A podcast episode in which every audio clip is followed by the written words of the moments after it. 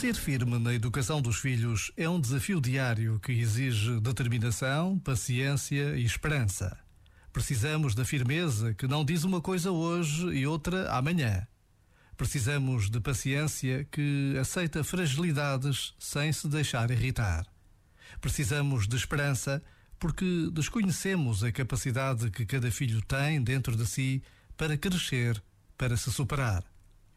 Por vezes, basta a pausa de um minuto para fixar três palavras: determinação, paciência e esperança.